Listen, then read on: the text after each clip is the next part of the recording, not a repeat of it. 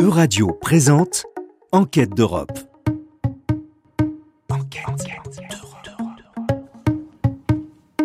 Bonjour à toutes et à tous, bienvenue dans Enquête d'Europe, l'émission radio animée par les étudiants et étudiantes du Master de Sciences politiques de l'Europe à l'Université de Nantes. Je me présente, je suis Clémentine Sirvant et je suis accompagnée de Fiona Janot. Bonjour Fiona. Bonjour Clémentine et bonjour à toutes et à tous. Dans le cadre de cette émission consacrée aux questions et enjeux européens, nous nous retrouvons aujourd'hui dans un épisode spécial pour discuter du programme Erasmus dans un contexte post-Brexit. Initié en 1987, Erasmus est un programme d'échange d'étudiants et d'enseignants entre les universités, les grandes écoles européennes et les établissements d'enseignement supérieur. À sa création, le programme Erasmus compte 11 pays adhérents, dont la France et le Royaume-Uni, et touche quelques 3200 étudiants lors de sa première édition. Or, depuis les trois dernières décennies, le nombre des participants au programme ne cesse d'augmenter, puisque ce sont aujourd'hui plus de 5 millions de personnes qui auraient effectué au moins une année à l'étranger. En réponse à cette attractivité, la Commission européenne a en janvier 2014 donné une nouvelle impulsion au projet, désormais nommé Erasmus ⁇ Allant bien au-delà du programme Erasmus classique, ce projet prévoit de nouvelles modalités dans les échanges européens et internationaux et s'adresse à un public beaucoup plus large, incluant les stagiaires, les apprentis et les lycéens en filière professionnelle. À l'occasion des 35 ans d'Erasmus, la programmation 2021-2027 renouvelle les priorités du programme d'échange de l'Union européenne tout en conservant l'essence de ce qui fait son succès. Doté d'un budget inédit de plus de 26 milliards d'euros, en hausse de 80% par rapport à son précédent budget, le nouveau dispositif est non seulement plus inclusif et plus innovant, mais encore plus numérique, démocratique et écologique, ce qui reflète les quatre priorités de la Commission européenne pour cette période. Mais l'une des grandes nouveautés est surtout l'absence effective du Royaume-Uni au programme Erasmus. Depuis son adhésion à la communauté économique européenne en 1973, le Royaume-Uni a toujours fait preuve d'une certaine défiance. Celle-ci s'est finalement concrétisée par le départ du pays de l'Union européenne en juin 2016. Dans la continuité de son départ, le gouvernement britannique a également choisi de ne plus être membre du programme Erasmus ⁇ pour cette rentrée 2021-2022, ce fut donc la première fois que les étudiants européens ne pouvaient plus effectuer une mobilité Erasmus dans les universités outre-Manche, de même que les étudiants britanniques vers le continent. Souvent considéré comme l'une des plus belles réussites du projet européen, le programme Erasmus n'a donc pas échappé à l'euroscepticisme britannique. Mais pourquoi cette décision? Comment les, les mobilités vont-elles se reconfigurer dans ce nouvel espace? Mais surtout, Comment l'Union européenne va-t-elle sauver le programme faisant la fierté de ses États membres après le coup fatal qui lui a été porté? Pour tenter d'apporter les réponses aux interrogations soulevées, nous sommes en compagnie de Charlotte Barca. Bonjour. Bonjour. Charlotte Barca, vous êtes maîtresse de conférences en civilisation britannique et responsable internationalisation du parcours Europe proposé par l'Université de Nantes. Vous êtes également chercheuse au Centre de recherche sur les identités, les nations et l'interculturalité. Nous accueillons également euh, Pierre Boquillon. Bonjour. Bonjour. Pierre Boquillon, vous êtes docteur et maître de conférence au département de sciences politiques, philosophie, langue et communication à l'université East Anglia, à Norwich, en Angleterre. Vous êtes spécialisé dans les politiques publiques européennes et les politiques publiques de l'énergie et du climat. Merci à vous deux pour euh, votre présence dans cette émission dans laquelle nous allons donc discuter et analyser les conséquences de la fin de la participation du Royaume-Uni au programme Erasmus. Et dès à présent, je laisse la parole à Fiona pour rentrer dans le vif du sujet. Alors que le Royaume-Uni occupait une place centrale dans le programme Erasmus, l'abandon du dispositif par le Premier ministre britannique peut sembler paradoxal. En effet, le Royaume-Uni était la quatrième destination la plus prisée dans le programme, et à titre d'exemple, en 2018-2019, plus de 4000 Français ont choisi la destination britannique pour leur mobilité, pour perfectionner leur anglais et pour s'expérimenter au sein des prestigieuses universités britanniques. Malgré cette attractivité, le Royaume-Uni a délibérément choisi de mettre fin au programme Erasmus. Pierre Boquillon, pourriez-vous revenir sur les raisons sous-jacentes qui ont motivé ce départ? Euh, Oui, bien sûr.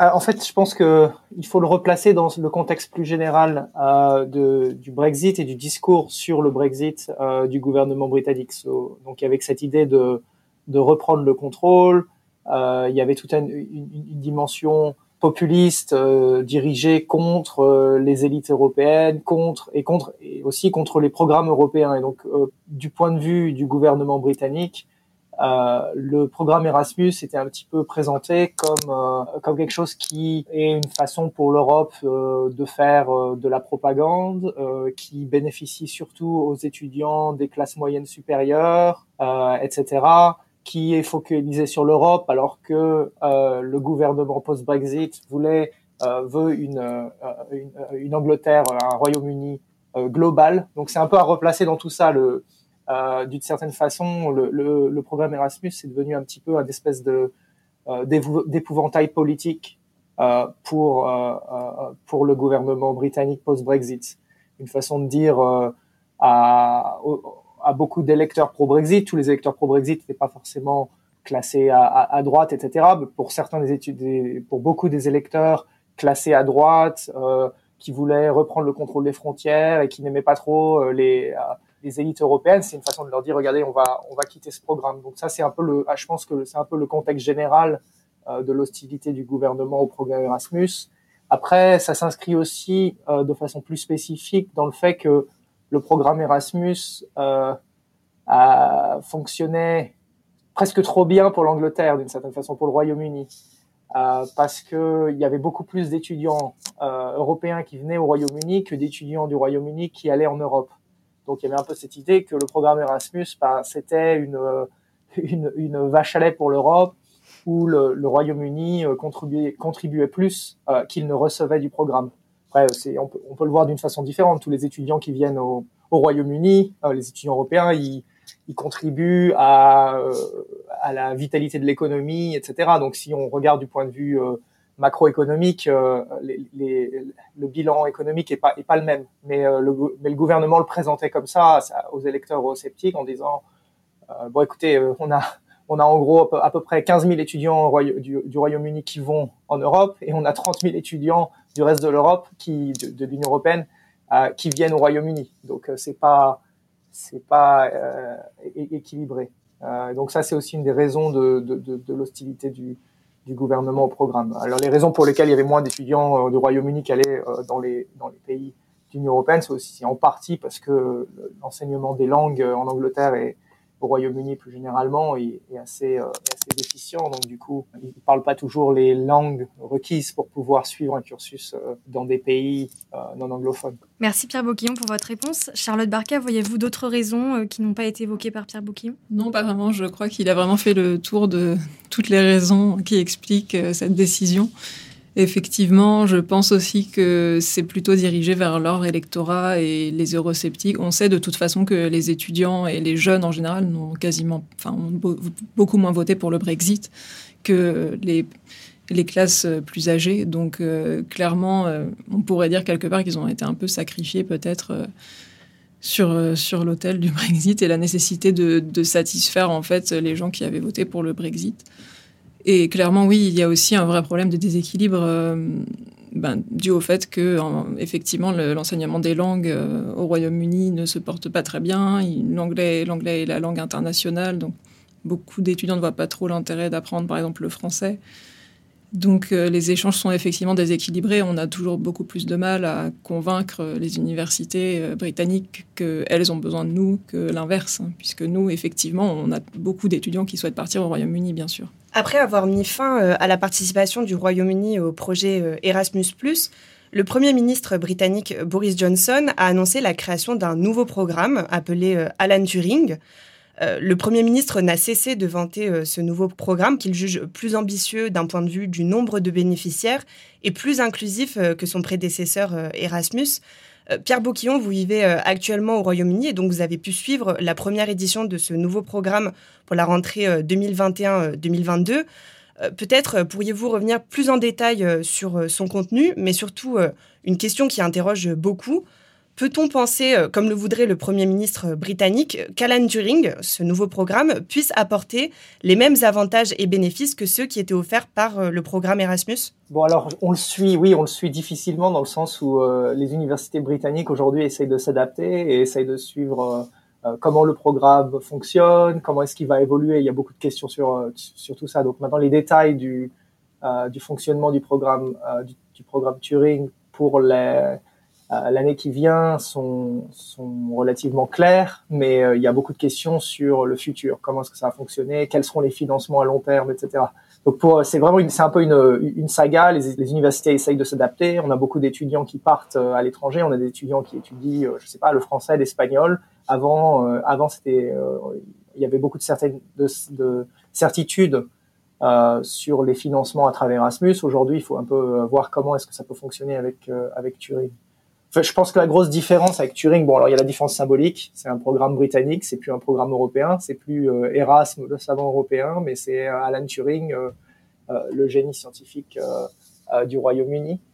mais la, grosse grosse différence en fait, c'est que le programme Turing, il n'est pas limité aux pays européens. Il est, il est ouvert à, tout, à tous les pays. Euh, donc, les étudiants britanniques qui veulent aller étudier, bah, je sais pas, à Hong Kong ou aux États-Unis, peuvent bénéficier de financement. Alors que dans le programme Erasmus, c'était seulement les pays partenaires euh, Erasmus. Et donc, et puis le gouvernement dit, bah, c'est euh, voilà, on est, on est un, maintenant on est le, Royaume-Uni global, etc. Donc, on n'est pas focalisé juste sur l'Europe, on regarde vers le reste du monde. Euh, ça, c'est la, la, la, première grosse différence. La deuxième grosse différence, c'est que le programme Turing, il finance euh, les étudiants britanniques, mais pas les étudiants européens ou les étudiants non européens qui voudraient venir au Royaume-Uni. C'est un, programme du gouvernement britannique qui a de ce point de vue-là est à sens unique. Et donc, euh, euh, ça, pose pas mal de questions sur les mobilités réciproques. Donc ça, c'est les deux gros, c'est les deux grosses caractéristiques du programme. Euh, je dirais. Après, on peut entrer plus dans les détails si vous voulez, mais. Euh, mais peut-être nous pouvons euh, poser la question à Charlotte Barca. Vous êtes directement impliquée dans les échanges d'étudiants et d'enseignants avec le Royaume-Uni, et donc de la même manière, je vous pose la question comment vous avez reçu la création du programme Turing en France? Pour euh, exactement les raisons euh, que soulignait Pierre Boquillon, pour nous, ça n'est pas intéressant, en fait, puisqu'il n'y a pas de contrepartie, donc ça ne sont, ce ne sont pas des échanges.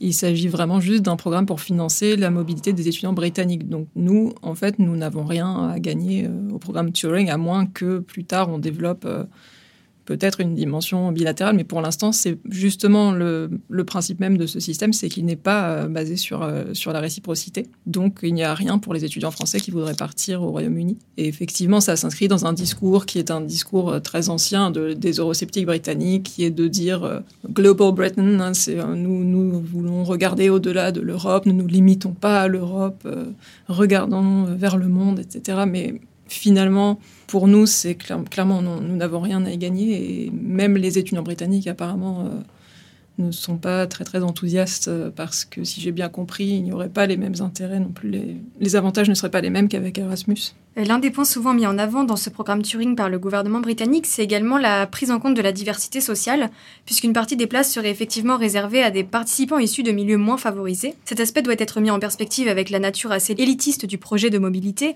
car en effet aujourd'hui le programme Erasmus ⁇ touche moins de 4% des jeunes européens, dont une minorité de classe sociale populaire. Et la programmation 2021-2027 vise d'ailleurs à rendre le programme plus inclusif, puisque c'est l'une des quatre priorités de la Commission euh, européenne pour cette période. Et Pierre Boquillon, le programme Alan Turing se veut-il réellement plus inclusif que son prédécesseur européen? Et peut-on donc s'attendre à une mobilité plus largement euh, démocratisée au Royaume-Uni? Euh, ouais, enfin c'est beaucoup, ça fait beaucoup partie de la rhétorique du gouvernement et ça vient du fait qu'en fait, euh, bah, les mobilités étudiantes, c'est des mobilités qui vont avoir tendance à toucher plus euh, les catégories euh, type classe moyenne, classe supérieure. Pourquoi? Parce qu'elles vont plus à l'université déjà. Donc effectivement, il y a une certaine dimension de classe, mais qui est aussi liée au fait que l'enseignement euh, supérieur est aussi une dimension de classe, je pense. Donc le gouvernement euh, veut dire voilà bon les programmes Erasmus c'était euh, pour ces élites, ces classes moyennes supérieures qui allaient passer du bon temps euh, euh sur les sur les côtes espagnoles pendant un semestre. Nous on va faire un programme qui sera beaucoup plus ouvert aux classes aux classes populaires et donc il y a des il y a des financements qui sont par exemple qui sont supérieurs pour la mobilité des des classes populaires des des, des foyers à plus bas à plus bas revenus. Euh, c'est aussi le cas euh, dans, dans, le cas d'Erasmus, euh, ça soit dit en passant. Est-ce que ça va changer fondamentalement le public qui, qui utilise le programme Turing comparé au programme Erasmus? Moi, je suis assez, je suis assez sceptique. et il y a beaucoup de gens des classes populaires qui ont, qui ont bénéficié du programme Erasmus, même si c'est pas une majorité, parce qu'il y avait une certaine certitude quant au financement, à l'accès, etc.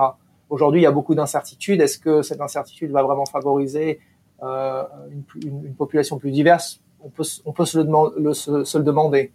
J'espère que j'espère me tromper, mais je, soupçonne que quand on regardera la démographie des étudiants qui, sont, qui ont utilisé Turing comparé à Erasmus, on ne trouvera pas beaucoup de différence, à mon avis. Et euh, dans la continuité de ce que vous venez de dire, est-ce que euh, vous pouvez d'ores et déjà tirer un premier bilan, notamment au niveau du nombre des mobilités effectuées par les Britanniques vers d'autres pays? Est-ce que Vous avez observé des variations, euh, des augmentations ou au contraire une diminution? Euh, ça, je, ça, je vous avouerai que je peux pas vous dire directement parce que je suis pas dans mon université, je suis pas directement en charge de ces mobilités. Je suis impliqué d'une certaine façon, mais je suis pas, pas accès direct aux statistiques. Et puis aussi tout simplement parce que le programme, il est, euh, il a juste été annoncé, il est en train d'être mis en œuvre. Donc je pense qu'on pourra tirer un premier bilan un petit peu plus tard dans l'année 2022, je pense. D'accord, merci Monsieur Boquillon. Charlotte Barca, vous, est-ce que vous avez un premier bilan au niveau euh, du point de vue français? Est-ce que vous recevez toujours des étudiants britanniques? Alors, du, moi, je, m'occupe plutôt de la mobilité euh, sortante. Donc, on n'a pas reçu, euh,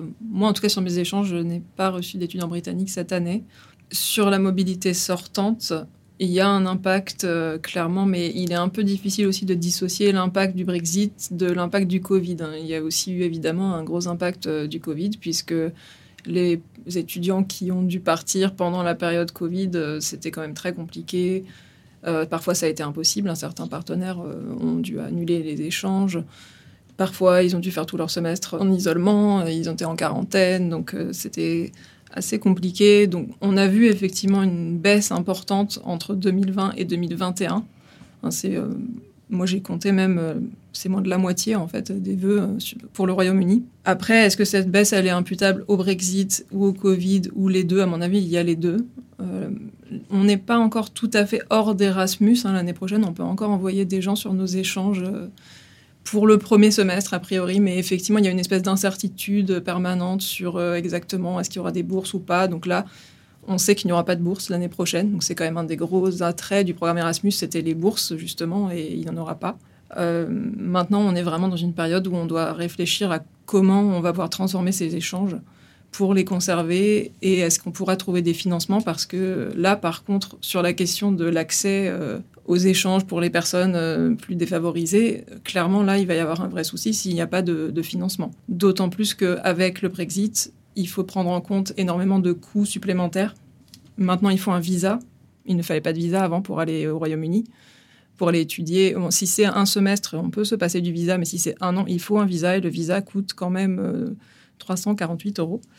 Donc c'est un coût non négligeable. Il faut payer un coût aussi pour euh, le système de santé, euh, ce qui s'appelle NHS Surcharge, donc qui coûte aussi 470 euh, euros sur l'année. Donc il faut rajouter ça. Et maintenant, il y a le passeport aussi, qui coûte quand même 90 euros, qui n'était pas nécessaire avant le Brexit. Et aussi maintenant, peut-être des tests de langue à passer obligatoirement, qui eux aussi peuvent coûter 150, 200 euros. Donc on, on, arrive à quand même un surcoût qui est pas loin des 1000 euros en fait pour partir un an. Donc il y aura clairement un impact. Euh, il y a eu un impact. C'est difficile de dire quelle part est due au Covid et quelle part est due au Brexit, mais à mon avis, une part est due au Brexit certainement et à l'incertitude. On aimerait maintenant euh, évoquer un point qui n'est pas toujours euh, soulevé lorsqu'on parle de la fin du programme Erasmus au Royaume-Uni, c'est celui de l'avenir de l'anglais et des filières linguistiques dans ce contexte. on l'a dit, le Royaume-Uni était choisi souvent pour la possibilité de pratiquer l'anglais. Euh, Charlotte Barca, euh, est-ce que euh, la fin des séjours dans les, enfin la diminution des séjours dans les universités britanniques peut avoir une influence sur l'avenir des filières linguistiques anglophones dans les pays en Europe où, l'on ne parle pas anglais, comme c'est le cas par exemple pour la France? Pour nous, c'est certain que les, étudiants qui sont en LLCE anglais, ça va poser un vrai problème parce que la, comment dire, la valeur ajoutée d'un séjour dans un pays comme le Royaume-Uni ou l'Irlande, elle est elle est très différente euh, par rapport à un séjour dans un autre pays où on peut étudier en anglais, puisqu'il y a effectivement plein d'autres pays où on peut étudier en anglais. On peut aller aux Pays-Bas, par exemple, où les, pays scandinaves ont souvent une très très belle offre de cours en anglais. Donc il est possible d'aller étudier en anglais dans d'autres pays et d'avoir une expérience très enrichissante, puisque vivre à l'étranger, c'est toujours enrichissant, même si ça n'est pas au Royaume-Uni. Mais pour un étudiant de langue qui veut, par exemple, devenir enseignant, en anglais, euh, c'est quand même important d'avoir vécu dans, le pays dont on va enseigner euh, la langue et la culture. Donc c'est pour ça que je disais que, à mon avis, au moins dans les départements d'anglais, on va devoir essayer de, pérenniser nos échanges sous une autre forme. On va peut-être aller vers des conventions Europe, peut-être vers d'autres programmes. Le Pays de Galles, notamment, vient de présenter son programme. Donc ils ont profité de, la dévolution, ils ont une autonomie. Euh, législative qui leur permet d'avoir euh, des programmes euh, spécifiques au Pays de Galles. Donc ils ont prévu un nouveau programme qui sont appelés TATE, qui veut dire apparemment voyage ou progrès, Donc ils viennent de le présenter et l'idée serait justement d'avoir des échanges et non pas euh, des mobilités comme avec Turing où c'est vraiment unilatéral. Donc ça c'est intéressant, on attend d'en savoir plus. Peut-être que l'Écosse va faire la même chose. Peut-être que certaines universités anglaises seront intéressées aussi par euh, ce genre de choses. Euh, il faut, là, il faut vraiment attendre et voir ce qui se passe puisque tout le monde est un petit peu dans la confusion. L'un des avantages souvent avancés dans le cadre des mobilités Erasmus au Royaume-Uni était la possibilité pour les étudiants européens de bénéficier des universités britanniques et de leurs services en ne payant que les frais de scolarité de leurs universités d'origine. Ainsi, s'il est toujours possible pour les étudiants européens de réaliser une année universitaire au Royaume-Uni, leur mobilité est désormais conditionnée au paiement des frais de scolarité applicables aux étudiants internationaux, et les étudiants souhaitant se rendre outre-Manche doivent désormais débourser 12 à 30 000 euros, montant qui varie selon les établissements. Euh, Pierre Boquillon, est-ce que, comme euh, on vient de l'évoquer Charlotte Barca, est-ce que vous voyez euh, d'autres accords bilatéraux qui pourraient être conclus avec des universités européennes ces prochaines années? Oui, alors de ce point de vue-là, je pense qu'il faut être relativement mesuré dans le sens où le, Royaume-Uni a beaucoup d'accords avec plein d'autres universités dans le monde. Et en général, ce qui se passe, mon université, l'université East Anglia, on a des accords avec beaucoup beaucoup d'universités. Il y a des frais de scolarité dans d'autres pays aussi. Si tu regardes les frais de scolarité aux États-Unis, par exemple, ils sont encore plus élevés qu'en Angleterre. Ils sont déjà élevés en Angleterre. Hein. Euh, mais euh, en fait, il y a, y a des accords.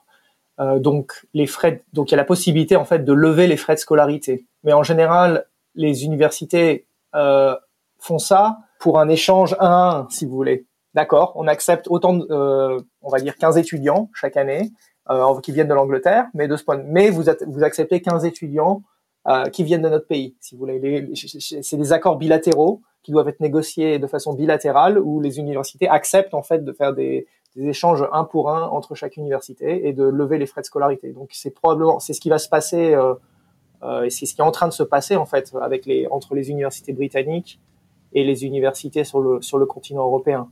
Euh, mais si, on, si vous vous rappelez au début, euh, on, discutait le fait qu'il y, y, avait un, une différence entre le nombre d'étudiants euh, qui venaient sur, euh, dans les pays de l'Union européenne et les étudiants qui allaient en Angleterre. Donc ça, ça, ça va, ça implique un ajustement en fait. Ça va des, les, les chaque université va négocier un accord bilatéral qui va dans leurs propres intérêts. Donc peut-être qu'elles accepteront parfois d'avoir euh, plus ou moins d'étudiants, mais ça va être en échange de d'autres choses. Quoi. Donc c'est des négociations bilatérales euh, donnant-donnant qui vont se passer. Euh, Charlotte Barca, vous avez euh, mentionné euh, la politique de Global Britain euh, du gouvernement britannique dans laquelle pouvait s'inscrire le retrait du pays au programme Erasmus. Erasmus pardon. Est-ce que vous ne pensez pas que en s'éloignant de l'Union européenne, quitter le programme Erasmus pourrait au contraire porter atteinte, voire diminuer le soft power britannique? C'est une grande question à laquelle je n'ai pas encore beaucoup réfléchi. Euh, à mon avis, oui, je, pense que bah, les universités britanniques, à mon avis, euh, étaient quand même assez désolées de perdre Erasmus, je pense. Hein. Je n'ai pas fait de recherche approfondie là-dessus, mais il me semble que, effectivement, comme l'évoquait tout à l'heure euh, Pierre Boquillon, c'est quelque chose qui est un petit peu à courte vue, puisqu'on on ignore aussi, enfin, on pense vraiment en termes comptables, c'est-à-dire ça n'est pas intéressant pour nous parce qu'on reçoit plus d'étudiants qu'on en envoie. Donc, effectivement, sur ce point-là, ça c'est indéniable mais la richesse qu'apportaient euh, les étudiants étrangers qui vivaient au Royaume-Uni, à la fois sur le point de vue économique, puisqu'ils vivaient sur place et consommaient, mais aussi euh, point de vue culturel. Euh, et puis même si eux, ils envoient moins de gens, il y avait quand même la possibilité d'envoyer des étudiants britanniques aussi à l'étranger. Donc je, ne vois pas comment ça pourrait améliorer le soft power. Je suis pas sûre que... C'est difficile de savoir, bien sûr, hein, si Turing va être un succès. Peut-être que oui. Euh, moi, je doute un peu que, que ce soit mieux qu'Erasmus, même pour le Royaume-Uni. Merci pour votre réponse. À présent, nous aimerions aborder plus précisément l'impact du retrait britannique sur les structures universitaires. Il semblerait en effet que ces dernières, ainsi que les enseignants eux-mêmes, aussi bien britanniques que français, n'aient pas été épargnés.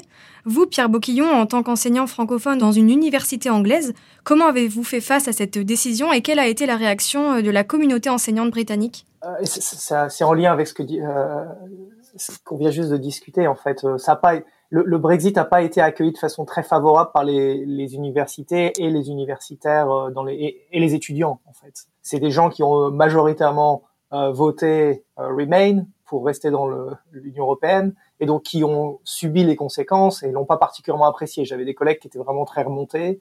Les étudiants regardent pas ça d'un très bon œil en général. Y compris les étudiants britanniques. Hein. Ils n'ont pas tous pu voter parce que certains n'étaient pas, pas en âge de voter en 2016, mais, mais ceux qui ont voté ont généralement voté Remain pour rester dans l'Union européenne. Donc aussi bien les populations des universités que les institutions elles-mêmes n'ont pas accueilli le Brexit de façon très favorable. Mais bon, après, les institutions essayent de s'adapter. En gros, on dit bon, bah, ok, euh, c'est euh, Brexit maintenant. Euh, qu'est-ce qu'on peut faire pour pour limiter les impacts et pour tirer le meilleur profit de la, situation. Euh, donc ça, c'est un petit peu, c'est ce que aujourd'hui, c'est ce que font les universités aujourd'hui. Elles essayent pas, elles, essayent de, limiter les impacts, de s'adapter, de, tirer le mieux qu'elles peuvent de Turing, euh, en se disant bon, ok, euh, y a plus, on a plus Erasmus, mais peut-être que ça va donner des, financements à nos étudiants pour aller à d'autres, endroits où ils allaient déjà, euh, comme Hong Kong par exemple. Donc on va essayer d'en, tirer le meilleur. So, c'est un peu, voilà, c'est un peu, ça c'est un peu l'attitude des, des institutions euh, d'enseignement supérieur et puis des gens qui travaillent dans les institutions ou qui étudient dans les institutions. De mon, du point de vue personnel, pour moi, c'est pas une, une, une, décision que j'ai particulièrement euh, appelée de mes voeux, si vous voulez. Après, euh, ma, ma, ma, situation personnelle a pas tellement changé parce qu'avec le, le, le, statut de résident permanent que j'ai euh, ici, ma situation change assez peu à court terme. Après, il y a, y a, toujours des petites euh, subtilités, euh, des, des droits qu'on a perdus, qu'on voit pas tout de suite, mais qui peuvent qui peuvent jouer à plus long terme sur l'accès, par exemple, à, à sa retraite quand on voyage, le fait que si jamais je quittais le Royaume-Uni pour un nombre d'années, ensuite il faudrait que je que je que je demande un, un visa pour euh, de travail pour revenir. Donc il y a, y, a, y a, toutes sortes de droits que j'ai que j'ai perdus, mais à court terme, l'impact n'a pas été énorme personnellement sur, euh, euh, sur moi. Charlotte Barquet, on voit bien qu'il y a beaucoup d'avis mitigés sur la sortie du Royaume-Uni euh, du programme Erasmus. Regrettez-vous cette décision et pensez-vous qu'à terme, il est possible que les Britanniques réintègrent le programme? Oh, C'est difficile de prédire l'avenir, mais je ne sais pas. Je pense que tant que ce gouvernement-là est au pouvoir, ça me paraît un petit peu compromis quand même. Ça voudrait dire se dédire, euh, revenir en arrière. Je ne suis pas sûre que ce soit vraiment euh, le style euh, de ce gouvernement de décider de revenir sur une politique un peu... On a bien expliqué que c'était symbolique quand même aussi, cette sortie d'Erasmus. Donc je, ne sais pas vraiment. moi, j'espère simplement qu'on va peut-être réussir à développer des alternatives, un peu comme ce que propose le, le PDIAL, et peut-être que d'autres programmes similaires vont se développer, mais je doute un peu qu'ils reviennent dans Erasmus à court terme en tout cas. L'émission touche ainsi à sa fin. Merci à vous deux, Charlotte Barca et Pierre Bouquillon, d'avoir été présents et de nous avoir éclairés sur ce sujet. Merci également aux techniciens de Radio Nantes qui nous ont accompagnés durant cette émission. Enfin, merci à vous et à bientôt. Merci beaucoup. Merci. C'était Enquête d'Europe. Une émission animée par les étudiants en Master de Sciences politiques de l'Europe de l'Université de Nantes. Enquête d'Europe à retrouver dès maintenant en podcast sur euradio.fr.